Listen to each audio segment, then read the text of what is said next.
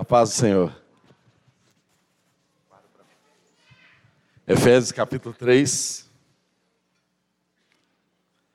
Vamos ler do versículo de número 14 em diante. Efésios capítulo 3.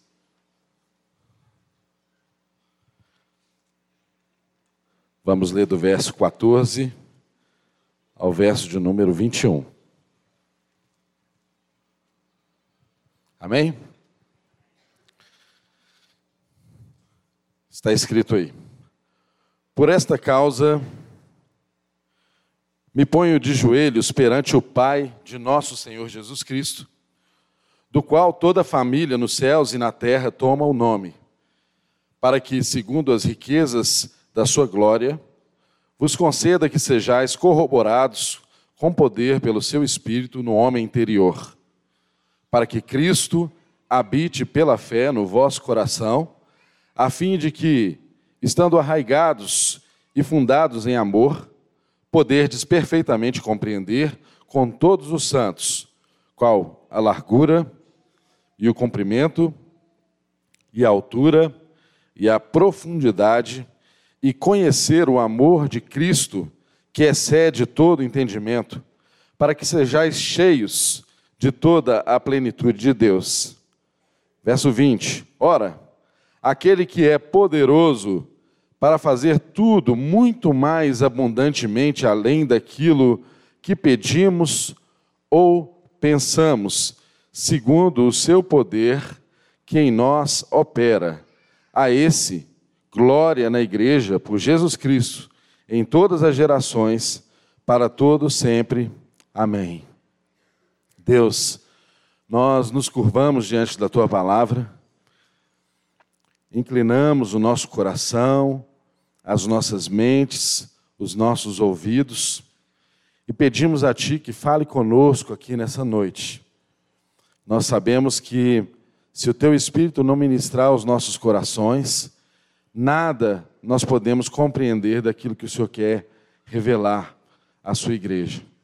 Por isso, Pedimos que o teu Espírito tenha total e plena liberdade no nosso meio. Que o teu Espírito use quem vai falar, que o teu Espírito use quem vai ouvir, que o teu Espírito crie aqui no nosso meio uma atmosfera, uma ambiência adequada para a manifestação da tua graça, para a manifestação do teu poder, em nome de Jesus e para a tua glória, não somente aqui nessa reunião, Senhor, mas cuide de todos os nossos filhos que estão lá no Kids, aqueles que estão aqui no resenha, todas as pessoas que de alguma forma trabalham para que essa reunião aconteça, desde lá do estacionamento, os diáconos, todos que servem, em nome de Jesus, Deus, que tudo contribua, que tudo colabore, para que neste momento o Senhor revele a tua vontade a cada um de nós. Tire de nós, ó Deus, toda e qualquer limitação seja limitação de quem vai falar, de quem vai expressar, seja limitação de quem vai ouvir, Senhor. Que não haja limites para o teu poder agir aqui nessa noite. Em nome de Jesus e para a tua glória, que não haja limitações, que o Senhor tenha total e plena liberdade no nosso meio. E desde já nós agradecemos, em nome de Jesus. Amém. Irmãos, estamos aqui dando sequência ao estudo expositivo do livro de Efésios. Estamos estudando o capítulo 3. Na semana passada vimos o capítulo 3 de Efésios, do, do verso número 1 até o verso de número 13. E hoje daremos sequência a partir do verso de número 14. Bem, o livro de Efésios, ele trata de uma forma geral, do propósito de Deus de formar em Cristo Jesus, através de Cristo Jesus, uma nova sociedade, uma nova espécie de ser criado em Deus para viver em comunhão plena com Deus. E esse novo ser, esse novo homem, é a igreja. Nós já vimos aqui nos primeiros capítulos do livro de Efésios que Deus nos escolheu na sua vontade antes mesmo da fundação do mundo. E que esse propósito maravilhoso de Deus de formar filhos, de formar uma família, ele perpassa por, todo, de, por toda a história narrada na Bíblia. Desde Abraão, quando Abraão foi chamado para ser o pai da fé, para gerar através dele e abençoar através dele nações. Deus disse a Abraão que através dele, nele, ele abençoaria todas as famílias da terra.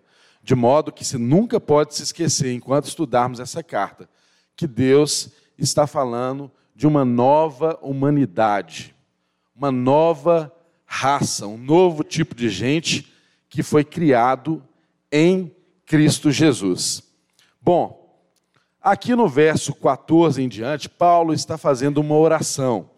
Não é a primeira oração que ele faz aqui no texto, nessa carta de Efésios. Mas é interessante nós lembrarmos que uma oração, ela sempre diz muito sobre nós. A oração sempre fala muito sobre as nossas necessidades, a oração sempre fala muito sobre as nossas ansiedades, a oração sempre fala muito, sempre diz muito sobre nossas ambições pessoais. De modo que, se você quer conhecer uma pessoa, uma das formas de conhecer essa pessoa é observando o conteúdo e a intensidade das orações que essa pessoa faz.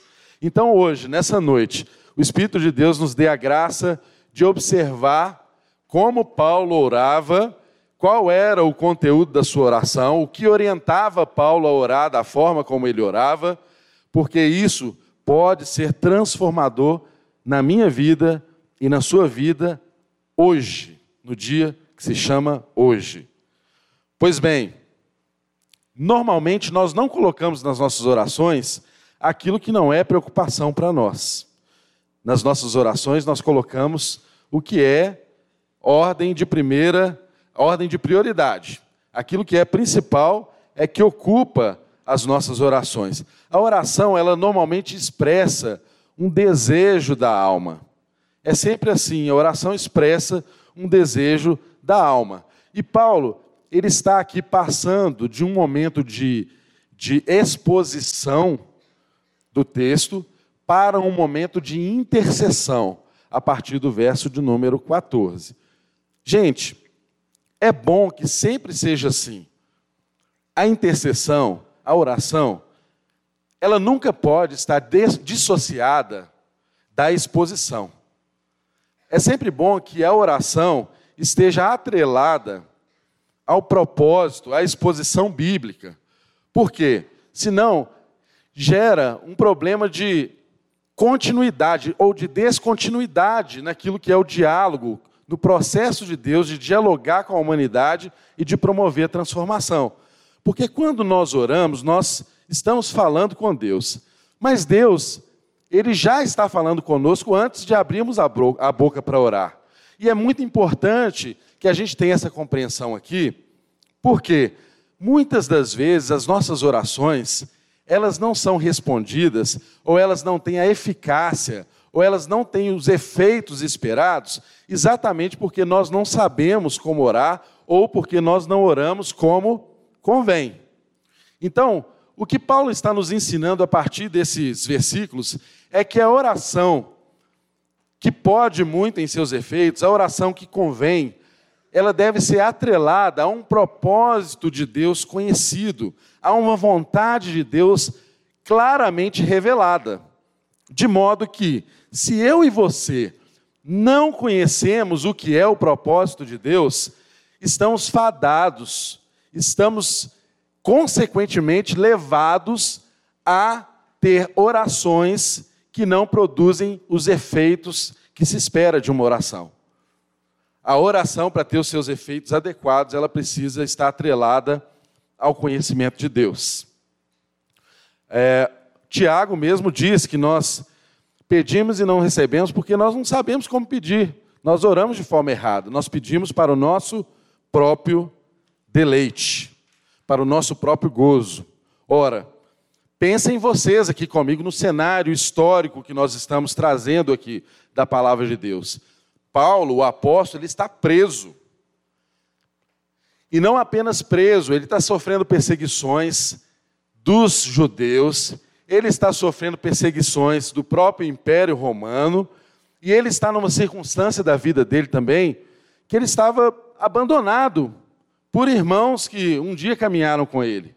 Então ele teria, teoricamente, todas as razões possíveis para que a oração dele estivesse centrada nas necessidades prementes, nas necessidades latentes, nas necessidades ah, ostensivas na vida dele naquele momento. Tudo ali podia parecer mais urgente do que o que nós vamos ver que foi o conteúdo da oração dele.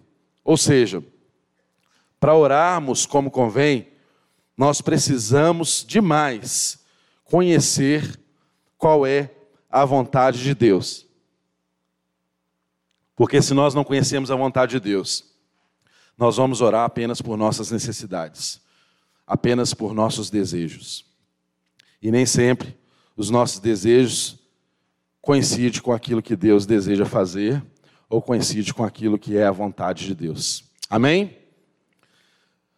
Paulo então começa essa oração dizendo assim: Olha, por esta causa me ponho de joelhos perante o Pai de nosso Senhor Jesus Cristo, do qual toda a família nos céus e na terra toma o nome. Ele usa uma expressão aqui, por esta causa.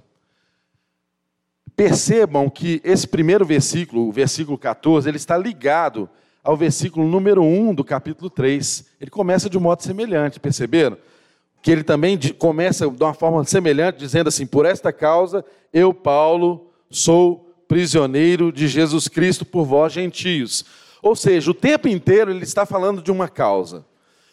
Então não fará sentido algum a nossa oração, a nossa intercessão, se nós não entendermos a causa. Do que que Paulo está falando aqui nesse texto antes dele dobrar os seus joelhos diante dessa causa. Ele está falando naturalmente, nos textos anteriores, acerca daquilo que Deus está fazendo na humanidade. Deus revelou um mistério que até então era oculto para o ser humano. Que mistério era esse? Que em Cristo Jesus ele estava criando uma nova raça de gente. E em Cristo Jesus ele estava incluindo judeus e gentios através da igreja na promessa que ele fez lá atrás a Abraão de que nele abençoaria todas as famílias da terra. Então, Paulo está tratando desse assunto. E é acerca desse assunto que Paulo, é isso que motiva Paulo a dobrar os seus joelhos em oração. E aí eu pergunto a você e a mim, o que que tem nos motivado a orar? Por qual causa eu e você temos orado? Quais causas têm merecido que os seus joelhos, que os meus joelhos se dobrem diante de Deus? Porque só pode orar alguém que tem uma causa para orar. Pessoas que não têm uma causa não oram. E talvez isso também seja a resposta da razão pela qual muitas vezes nós não oramos. Porque parece que não temos uma causa. Vivemos tempos de pessoas que vivem assim, como se não tivesse uma causa maior para viver. Vivemos tempos em que pessoas estão tirando suas vidas simplesmente porque não entendem o sentido, a razão de viver. Não tem uma causa. Não tem nada, nada mais importante e maior que motive a sua vida de modo a que você consiga suportar o sofrimento, consiga suportar a dor, consiga suportar as cadeias, as prisões. Paulo, nesse texto, ele falava que ele era prisioneiro no Senhor. Ele sofria perseguição por causa da igreja. Mas por que, que ele passava por tudo isso? Porque ele tinha uma causa para viver. E agora ele está nos mostrando que ele tinha mais do que uma causa para viver. Ele tinha uma causa para dobrar os seus joelhos em oração.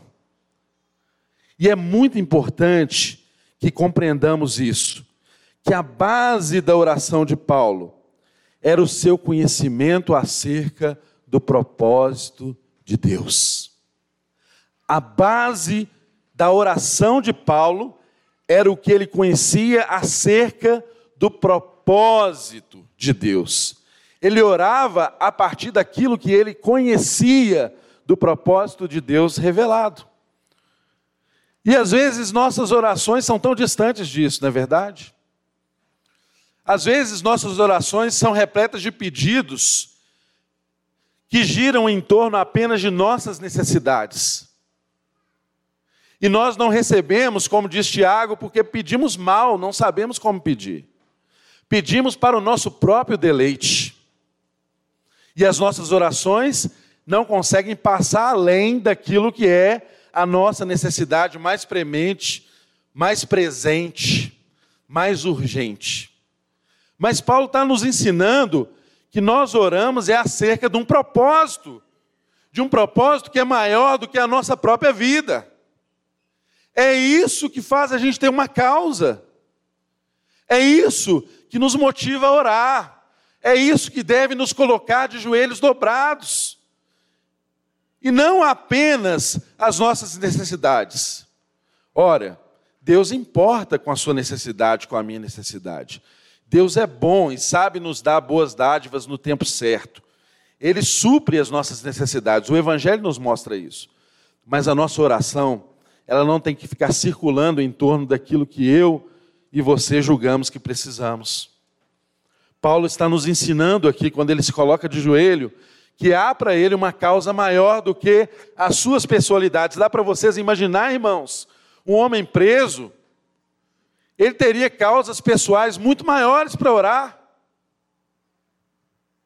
O homem privado de sua liberdade. Se hoje nós vemos com horror o que é uma cadeia, imagina naquela época o que era sofrer prisões naquela, naquelas circunstâncias.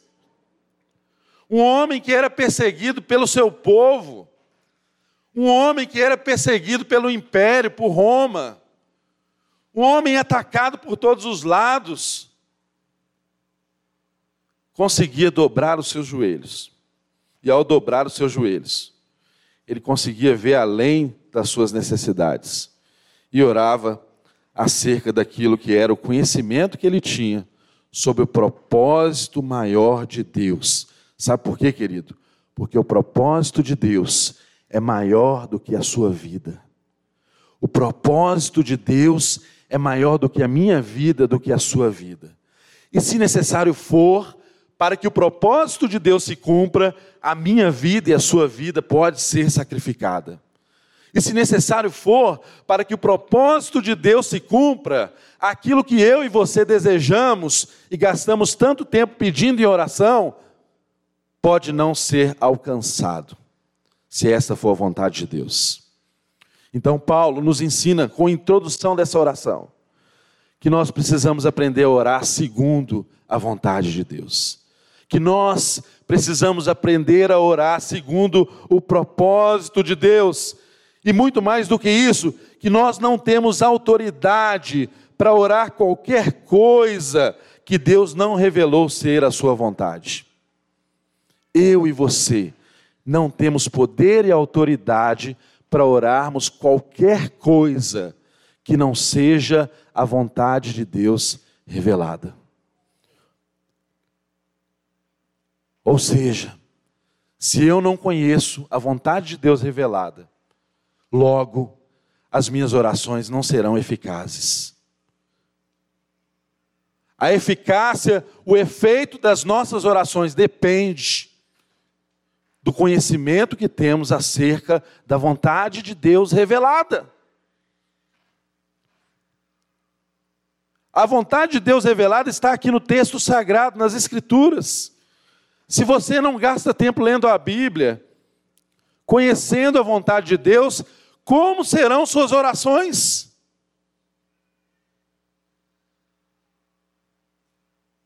Quais efeitos terão?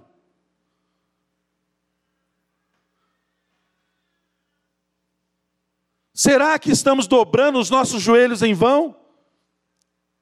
Será que estamos orando religiosamente, sem ter discernimento acerca daquilo que Deus tem falado conosco, acerca do seu propósito, que é o que deve nortear as nossas orações? Nas Escrituras, Deus revelou a sua vontade, e nas nossas orações nós pedimos que Ele a faça cumprir. Simples assim. Deus revela a sua vontade nas Escrituras. E no conteúdo de nossas orações, nós pedimos a Ele que faça a vontade dele ser cumprida. Mas tem um problema muito grave acontecendo nos nossos dias. As pessoas têm buscado muito mais o poder de Deus do que o conhecimento de Deus. As pessoas querem ver milagres acontecendo, elas querem ver as suas vidas serem transformadas em todos os aspectos financeiros, sentimentais, amorosos, propriedades materiais e até propriedades imateriais, digamos assim. Elas querem ver tudo isso acontecer.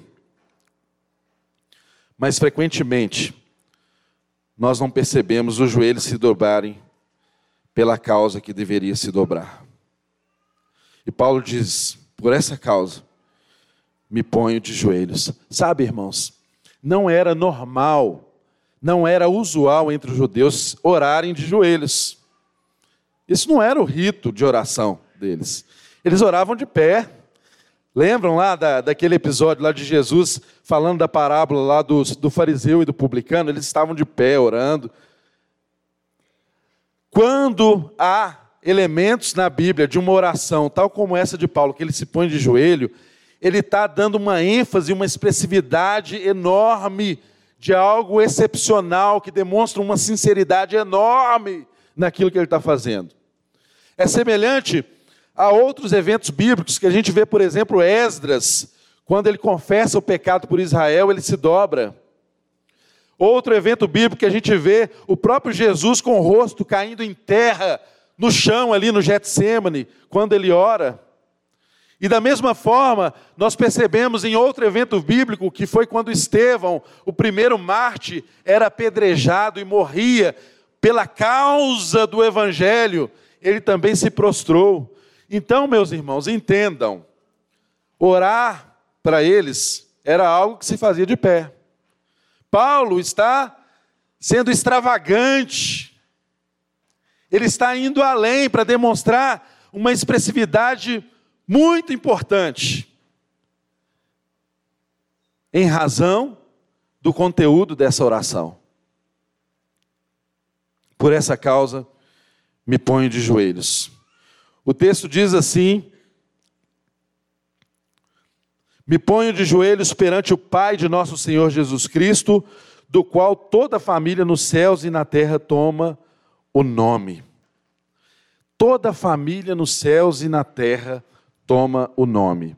É importante lembrar aqui que existe uma só igreja, mas essa igreja hoje, ela é dividida, e, te, e, e, e os teólogos fazem essa divisão chamando essa igreja de igreja militante e igreja triunfante. Qual igreja militante? Somos nós que estamos aqui na terra, em vida, buscando cumprir a vontade de Deus, lutando, sofrendo, vivendo, sendo transformados através do Evangelho. Agora, existe uma outra igreja, que é a igreja triunfante, que são aqueles que nos precederam e que já estão no céu já lutaram, já percorreram a carreira, já fizeram o que, estava ao alcance deles. E embora a morte, temporariamente, possa descrever uma separação entre essas duas igrejas, a triunfante e a militante, as duas são uma só. Por isso, Paulo coloca na sua oração aqui, do qual toda a família nos céus e na terra toma o nome. Somos uma única igreja. Tenha paz no seu coração, que talvez o seu papai e a sua mamãe não estão aqui hoje, mas estão no Senhor, guardados em Deus. São partes da mesma igreja que eu e que você. Porque uma coisa é certa para todos nós: nós vamos passar. Tudo isso aqui passa. Tudo isso aqui é temporário. Essa carcaça, o meu corpo, o seu corpo é temporário. Ele vai passar. Mas nós continuaremos sendo igreja. Porque o propósito de Deus é maior do que a minha vida e do que a sua vida, porque o propósito de Deus venceu a morte. Amém? Glória a Deus. Isso é motivo para glorificarmos a Deus eternamente. A morte não tem poder sobre nós. A morte não tem poder sobre a igreja.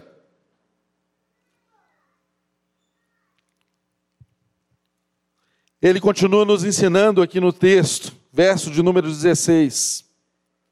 Para que, segundo as riquezas da sua glória, vos conceda que sejais, quero parar aqui, segundo as riquezas de sua glória. Falar em glória já é algo assim maravilhoso, que a gente não consegue nem imaginar muito bem, não é? E ele fala das riquezas da glória de Deus. Gente, os atributos de Deus, aquilo que descreve quem é Deus, aquilo que mostra o ser de Deus, já são maravilhosos. Você pensar que Deus é amor, que Deus é compaixão, que Deus é misericórdia, que Deus é um Deus onipotente, onisciente, Ele é criador dos céus e da, da terra, Ele tem todas as coisas nas Suas mãos. Qualquer atributo de Deus é algo maravilhoso demais para nós.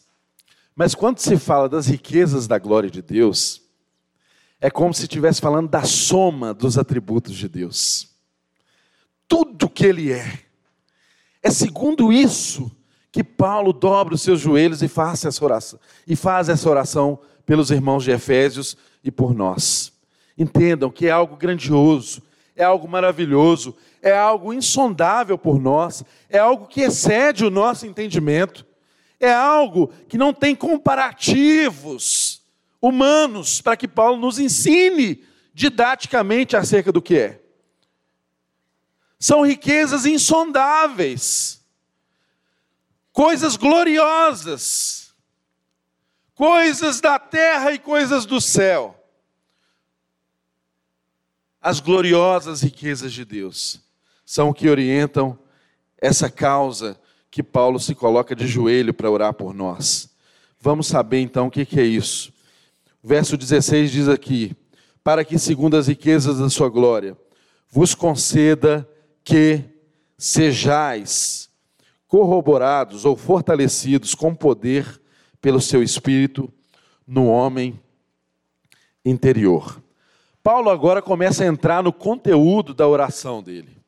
Ele começa a entrar nas razões pelas quais ele dobra o joelho naquele momento. O que que ele vai pedir para Deus? Paulo agora começa a tratar. Segundo essas riquezas, o conteúdo dessa oração é interessante você fazer uma comparação com o que nós aprendemos no capítulo 1 de Efésios.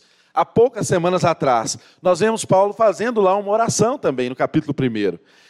E é interessante que nessa oração, no verso 18, especificamente do capítulo 1, Paulo, ele ora para que fosse abertos os olhos do nosso entendimento, os olhos do nosso coração, para que soubéssemos, para que saibais o que? a esperança da sua vocação, as riquezas da sua gloriosa herança nos santos e a sobreexcelente grandeza do poder de Deus. Paulo havia orado há pouco tempo para que soubéssemos desses três itens. Lá no verso 18 do capítulo 1, ele ora para que saibais. Ora para que saibais, para que soubéssemos. Agora, Paulo vai um pouquinho além. Ele ora, a oração dele não é apenas agora para que soubéssemos. Ele, ele diz aqui no verso 16: Para que, segundo as riquezas da sua glória, eu vos concedas que sejais. Então, o que era apenas algo para se conhecer, agora é algo para ser. Por uma razão muito simples. Não adianta a gente saber se a gente não for. Não adianta o muito saber se não houver o ser. Não adianta você conhecer a Bíblia inteira, os princípios que aqui estão, se isso não se transformar em vida na sua vida.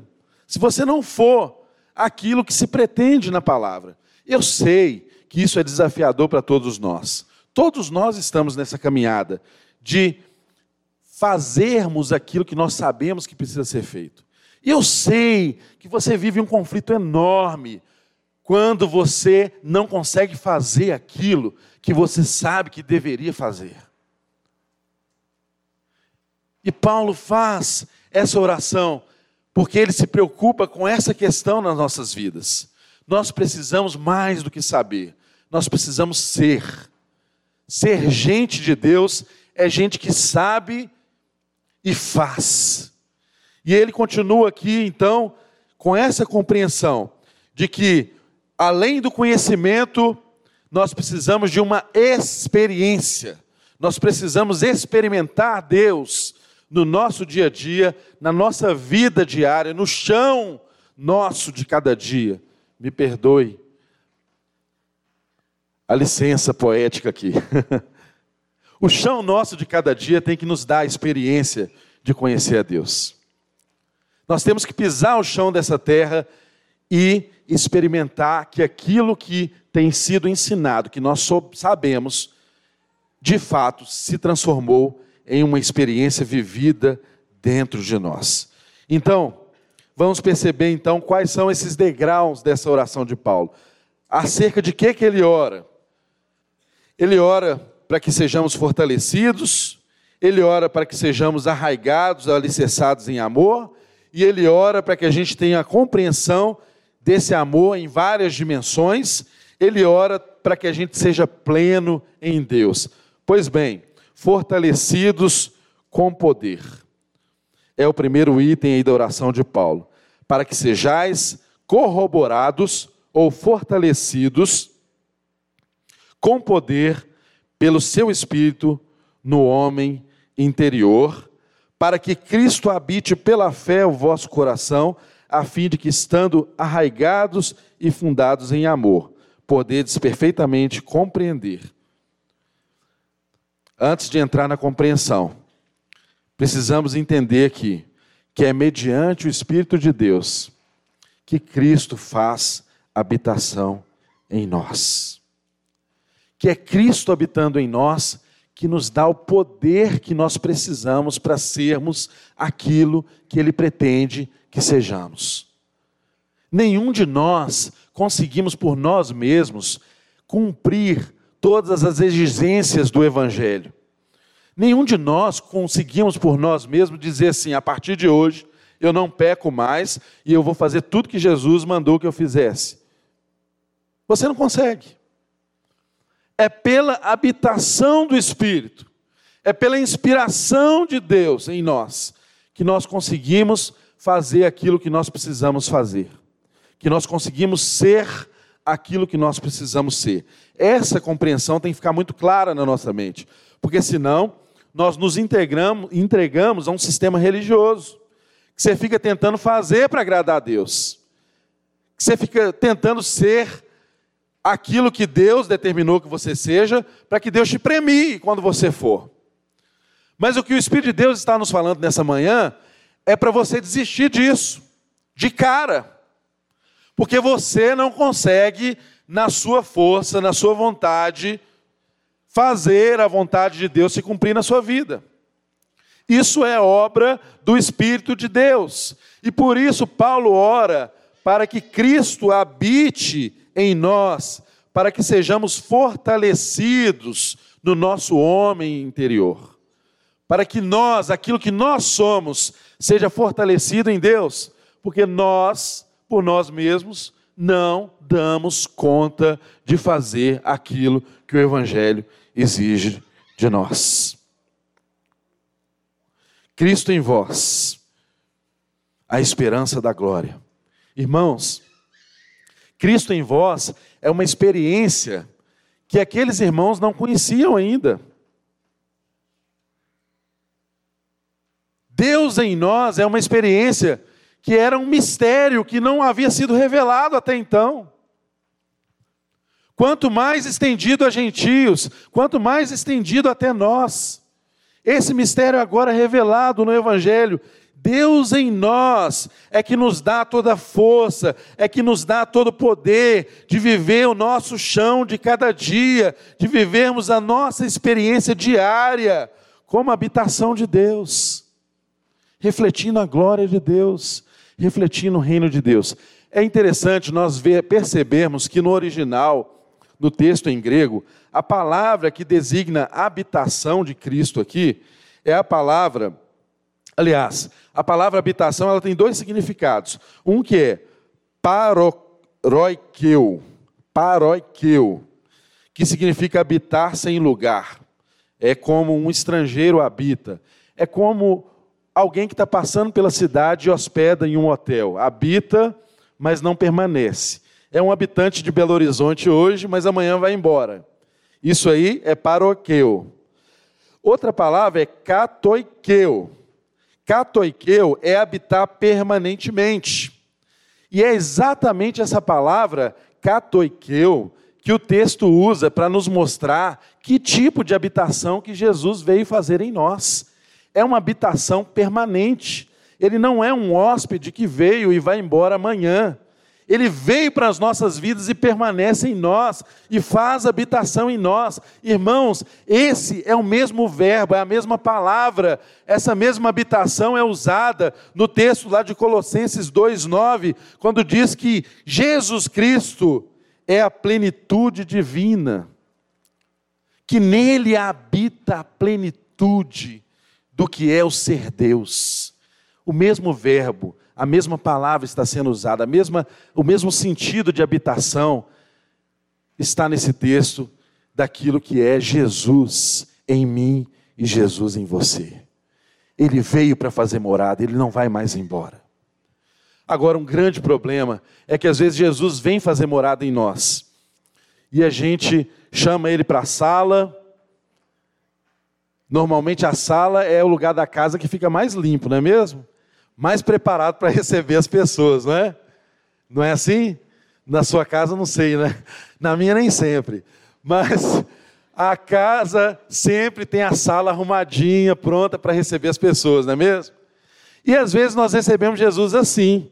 Convidamos Jesus para chegar na sala, sentar num sofá confortável, oferecemos um cafezinho para ele, mas não deixamos Jesus chegar no lugar de intimidade da nossa casa.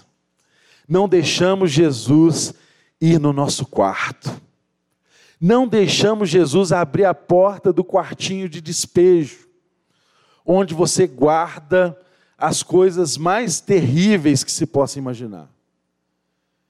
Imagine só que habitação é essa. Que acesso é esse?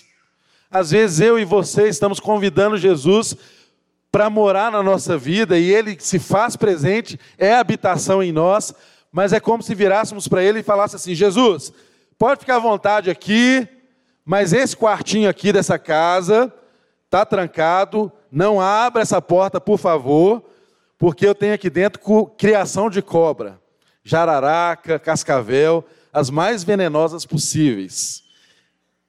Tem sentido habitar numa casa nesse, desse jeito? Claro que não. Jesus, meu irmão, ele quer entrar nessa casa e quer mudar os móveis de lugar, ele quer tirar as poeiras, ele quer levantar o tapete. E às vezes é isso que acontece na nossa vida, quando Jesus vem, tanta coisa ruim a gente consegue enxergar, porque estava escondida debaixo dos tapetes, nos cantões, nas coisas mais. coisas que nós mesmos não percebíamos que tínhamos. E Jesus, o Espírito de Deus, começa a revelar e mostrar isso na nossa vida. Entenda, Paulo ora para que Cristo seja de fato essa habitação catoiqueu, permanente e restrita, que acessa todos os lugares da nossa vida. Amém? Quem aqui deseja ser essa habitação? Amém? Eu também desejo, mas eu sei que ele vai ter muita coisa para limpar, como já tem tido. tem muitos entulhos para jogar fora. Muita coisa que não presta para ser lançada fora. E é assim comigo e com você. O texto também diz assim, verso 17: Para que Cristo habite pela fé no vosso coração, a fim de que, estando arraigados e fundados em amor, poderdes, poderdes perfeitamente compreender. Então, ele usa aqui uma metáfora, aliás, duas metáforas. Uma metáfora é botânica, ele fala de estarmos enraizados, arraigados em amor. A outra metáfora é voltada para a arquitetura, para a engenharia, estarmos fundamentados em amor. O que é que isso nos ensina? Arraigados e alicerçados em amor. Gente, para que que Deus precisa nos fortalecer? Para que que o poder de Deus precisa manifestar no meio da sua igreja? Nós precisamos de poder, sabe para quê? Não é para fazer o cego enxergar, não é para fazer o aleijado andar, não é para fazer esses milagres extraordinários acontecer, por mais que todos eles aconteçam pelo poder de Deus. Nós precisamos de poder, sabe para quê? Nós precisamos de poder para amar. Se Deus não nos fortalece, não nos enche, nós não temos condição de amar. Nós somos fortalecidos para amar, porque nós precisamos estar enraizados, arraigados e alicerçados em amor. Irmãos, compreendam, nós estamos plantados na mesma pedra fundamental que é Jesus Cristo, nós somos igreja, mas se o nosso alicerce não for em amor, se nossas raízes não estiverem em amor, a igreja também será o lugar das suas maiores decepções. Porque eu e você somos falhos. Tome cuidado se você está alicerçado, se você está arraigado em uma pessoa. Porque pessoas decepcionam, pessoas erram. Pessoas não são perfeitas, estão sendo santificadas, aperfeiçoadas. Então, meu querido, não crie raízes em pessoas. Crie raízes no amor de Deus. Porque a hora que alguém te decepcionar, as suas raízes estão no amor de Deus, elas serão capazes de buscar o perdão lá onde ele estiver. A compaixão virá, porque está alicerçada em amor. Isso é transformador, meu irmão. Isso transforma as nossas relações. Porque pessoas erram. Pessoas pisam na bola, até tentando fazer o que é certo, nós erramos. Pessoas ungidas também erram. Pessoas erram fazendo em nome de Deus. Pessoas erram porque amam demais. Se estivermos alicerçados, arraigados em amor, as nossas relações serão firmes, serão constantes, serão estáveis, porque a causa invisível da nossa estabilidade é o amor. E normalmente o que sustenta a nossa vida são coisas que não são visíveis aos olhos das pessoas. Normalmente o que sustenta eu e você são os alicerces, são as raízes e ninguém vê isso. Isso não fica tão bonitinho e tão aparente nas redes sociais. Isso não fica tão bonitinho e tão aparente na forma como você olha e vê as pessoas externamente. É preciso caminhar, é preciso conviver, conviver, é preciso experimentar as relações, é preciso que pessoas pisem no seu pé para você aprender a perdoar. É preciso que pessoas pisem na bola com você circunstancialmente para você entender que gente é gente. O que é que tem alicerçado a sua vida? Será que tem sido o amor de Deus? Será que você está enraizado no amor de Deus ou em pessoas? Se estiver em pessoas, lamento dizer que você vai se decepcionar. Uma hora dessa, você vai entender o que eu estou dizendo. E vai chorar amargamente. E o pior, que quando nós estamos alicerçados em pessoas, e no momento da, da, decepção, a gente tem dificuldade de encontrar aquilo que pode resolver a nossa decepção. Porque só o perdão de Deus pode cobrir toda e qualquer transgressão. E o perdão de Deus está no amor de Deus. Se eu e você não estamos alicerçados em amor, quem é desprovido de amor é desprovido de capacidade de perdoar. Quem está destituído de amor não consegue andar uma segunda milha. Quem não está alicerçado em amor não consegue dar a outro, o outro lado da face. Quem não está alicerçado em amor não consegue calar o desejo de primazia, de ser o primeiro, de estar à frente de tudo. Precisamos estar alicerçados em amor, queridos. Nessas duas metáforas, o texto nos mostra que o amor ele tem natureza radical e ele tem natureza fundamental. Radical porque nós estamos enraizados em amor. E fundamental porque nós estamos edificados, fundamentados em amor. Se você tiver os seus pés, a sua vida cristã, a sua convicção de fé firmada nisso, nenhuma situação externa vai te abalar. Isso é casa construída sobre a rocha. Isso é sensatez. Porque construir sobre a areia, o vento, a tempestade, as decepções leva tudo que foi levantado. Você está me entendendo, meu irmão? Você está tão caladinho aí, está me entendendo? Amém.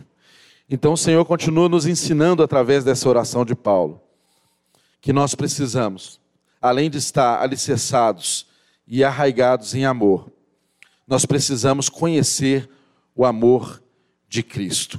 Ele ora para conhecermos o amor de Cristo em todas as suas dimensões.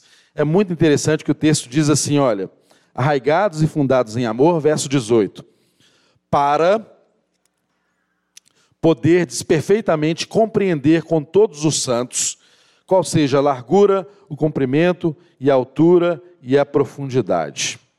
E conhecer o amor de Cristo que excede a todo entendimento. Quando você lê tudo assim, o negócio fica meio embaralhado, né? Porque fala que a gente precisa conhecer e depois fala que o negócio excede a todo entendimento. Parece que os termos são contraditórios entre si, mas vejamos que não são. E aqui eu quero chamar a atenção para algumas coisas importantes. Ele está mostrando algumas coisas que pode nos levar a uma compreensão, a um conhecimento do que é o amor de Deus. E como que ele nos mostra isso? Ele fala aqui de algumas medidas convencionadas, não é? Para nos ensinar. Didaticamente, ele fala aqui da largura, do comprimento, da altura e da profundidade. Irmãos, é possível medir a largura do amor de Deus? Naturalmente que não. É possível medir o cumprimento do amor de Deus? Absolutamente não é. É, é possível medir-se a profundidade do amor de Deus? Também não.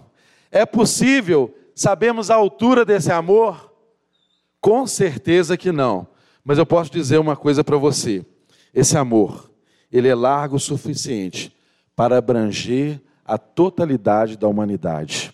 Esse amor é largo o suficiente para alcançar a minha vida, a sua vida e a vida de qualquer pessoa que você não possa nem sequer imaginar que fosse alvo do amor de Deus. Ele é suficientemente largo, extensivo, para alcançar todo tipo de gente.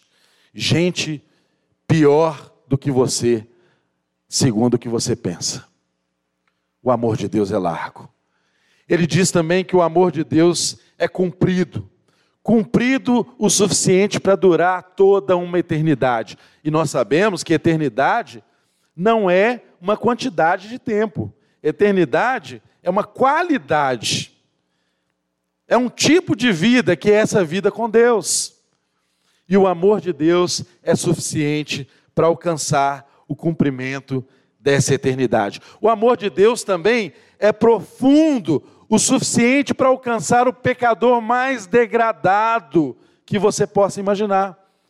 Aquele pecador do tipo assim, como eu e você éramos quando ele nos alcançou. Lá no fundo do poço, o mais indigno. E com certeza, se você não teve essa sensação, se você não teve experiência do quão indigno que você é, talvez a sua experiência de conversão tenha que ser questionada.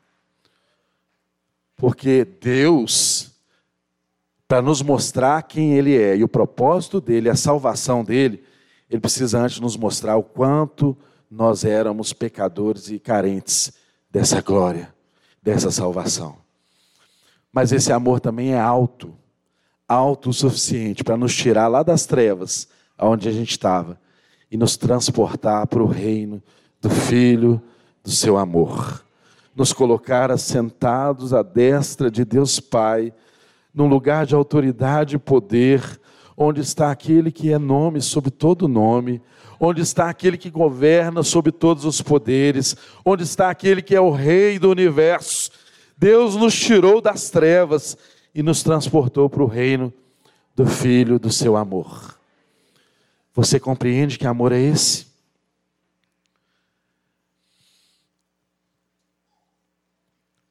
É muito interessante que ele diz que essa compreensão do amor de Deus, ela tem que ser com todos os santos. Com todos os santos. Porque a gente entende o que é o amor de Deus, é aqui, ó, no meio da igreja. A gente entende o que é o amor de Deus, é vivendo com as pessoas. A gente entende o que é o amor de Deus, é experimentando a relação. E talvez você esteja olhando aí para esse cacho, para essa penca de banana aqui, e está se perguntando que hora que isso vai entrar nessa mensagem. Você não, não entendeu nada até agora, por que, que essas bananas estão aqui, né? Irmãos, preste atenção numa coisa, olha. Essa banana aqui, você pode olhar para ela e você pode compreender que é uma banana se eu disser para você que ela é amarela, que ela tem aqui uns cinco lados, tem casca. Você compreende que é uma banana. Se eu disser o volume dela, o tamanho, tá certo? Isso é possível a gente compreender o que é uma banana através dessas informações. Agora preste bem atenção. Eu só conheço, segundo Deus, o que é uma banana quando eu mordo essa banana. Quando eu mordo essa banana, e você está me ouvindo falar de boca cheia, quando eu mordo essa banana, eu posso perceber que ela é saborosa, eu posso perceber que ela é macia, eu posso perceber que ela é doce.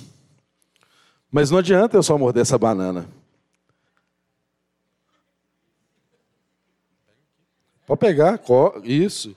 Come um pedaço dessa banana comigo. Isso. Come um pedaço dessa banana. Não adianta eu só morder essa banana. Alguém tem que comer um pedaço dessa. Não quer banana comigo, meu irmão? Come banana. Casca não quer, não? Não adianta eu só comer essa banana, eu tenho que comer essa banana com alguém. Isso é evangelho, gente. Isso é evangelho. É eu comer com alguém. Porque quando eu descrevo a banana, eu apenas conheço, eu apenas compreendo vagamente o que é uma banana. Quando eu parto essa banana e como com alguém, eu descubro que ela é doce, que ela é gostosa. E preste mais atenção: mesmo comendo essa banana, descobrindo que ela é doce, que ela é gostosa, a textura dela, eu ainda não consigo compreender que ela é rica em potássio, fibras e vitamina A e C, que faz um bem danado para muitas coisas na minha vida que eu nem sei quais são. Sabe por que eu digo isso para você? É porque Deus é poderoso para fazer infinitamente mais do que tudo que pedimos ou pensamos. Então há coisas que sequer nós conhecemos, que sequer nós pensamos, que chegam ao nosso pensamento e que se transformam em petições nas nossas vidas, que Deus é poderoso para fazer. Então, meus irmãos, quero que você olhe aqui, olha, para essas duas cenas. É muito bonito a gente ver uma penca de banana assim, não é mesmo? É lindo. Mas evangelho, o que alegra o coração de Deus é ver casca de banana assim, ó. É ver banana que foi comida, que foi repartida. É isso que alegra o coração de Deus. E sabe de uma coisa? Quero dizer para você, Talvez na sua casa, na minha casa, lá na sala, na cozinha, tem uma fruteira que tem uma penca de banana bonita assim, ó. E é gostoso, né, gente? É bom a gente entrar em casa que tem cheiro de fruta, não é? É bom. Às vezes a gente fica na correria tão grande que não tem nem o hábito assim de ter fruteira em casa, mas quando você vai na casa da mãe, da avó, tem lá uma fruteira com uma penca boa de banana. É tão gostoso a gente ver sentir o cheiro de fruta numa casa, né? Casa que tem cheiro de fruta é casa que tem cheiro de gente. Mas Deus deseja que a fruta não seja apenas aquela da fruteira que fica ali linda, bonita para a gente observar. O que dá prazer ao coração de Deus é ver um monte de casca de banana. Porque naquela casa tem mesa. Naquela casa as pessoas comem juntas. Naquela casa tem alimento que alimenta, e não que as pessoas apenas veem. Eu quero dizer para você, meu irmão, meu querido, na minha casa e na sua casa tem que ser assim, porque senão não vai ser assim na igreja. Se a gente não come junto, se a gente não divide juntos, se a gente não olha e vê casca, pessoas que foram consumidas, pessoas que se deram umas pelas outras.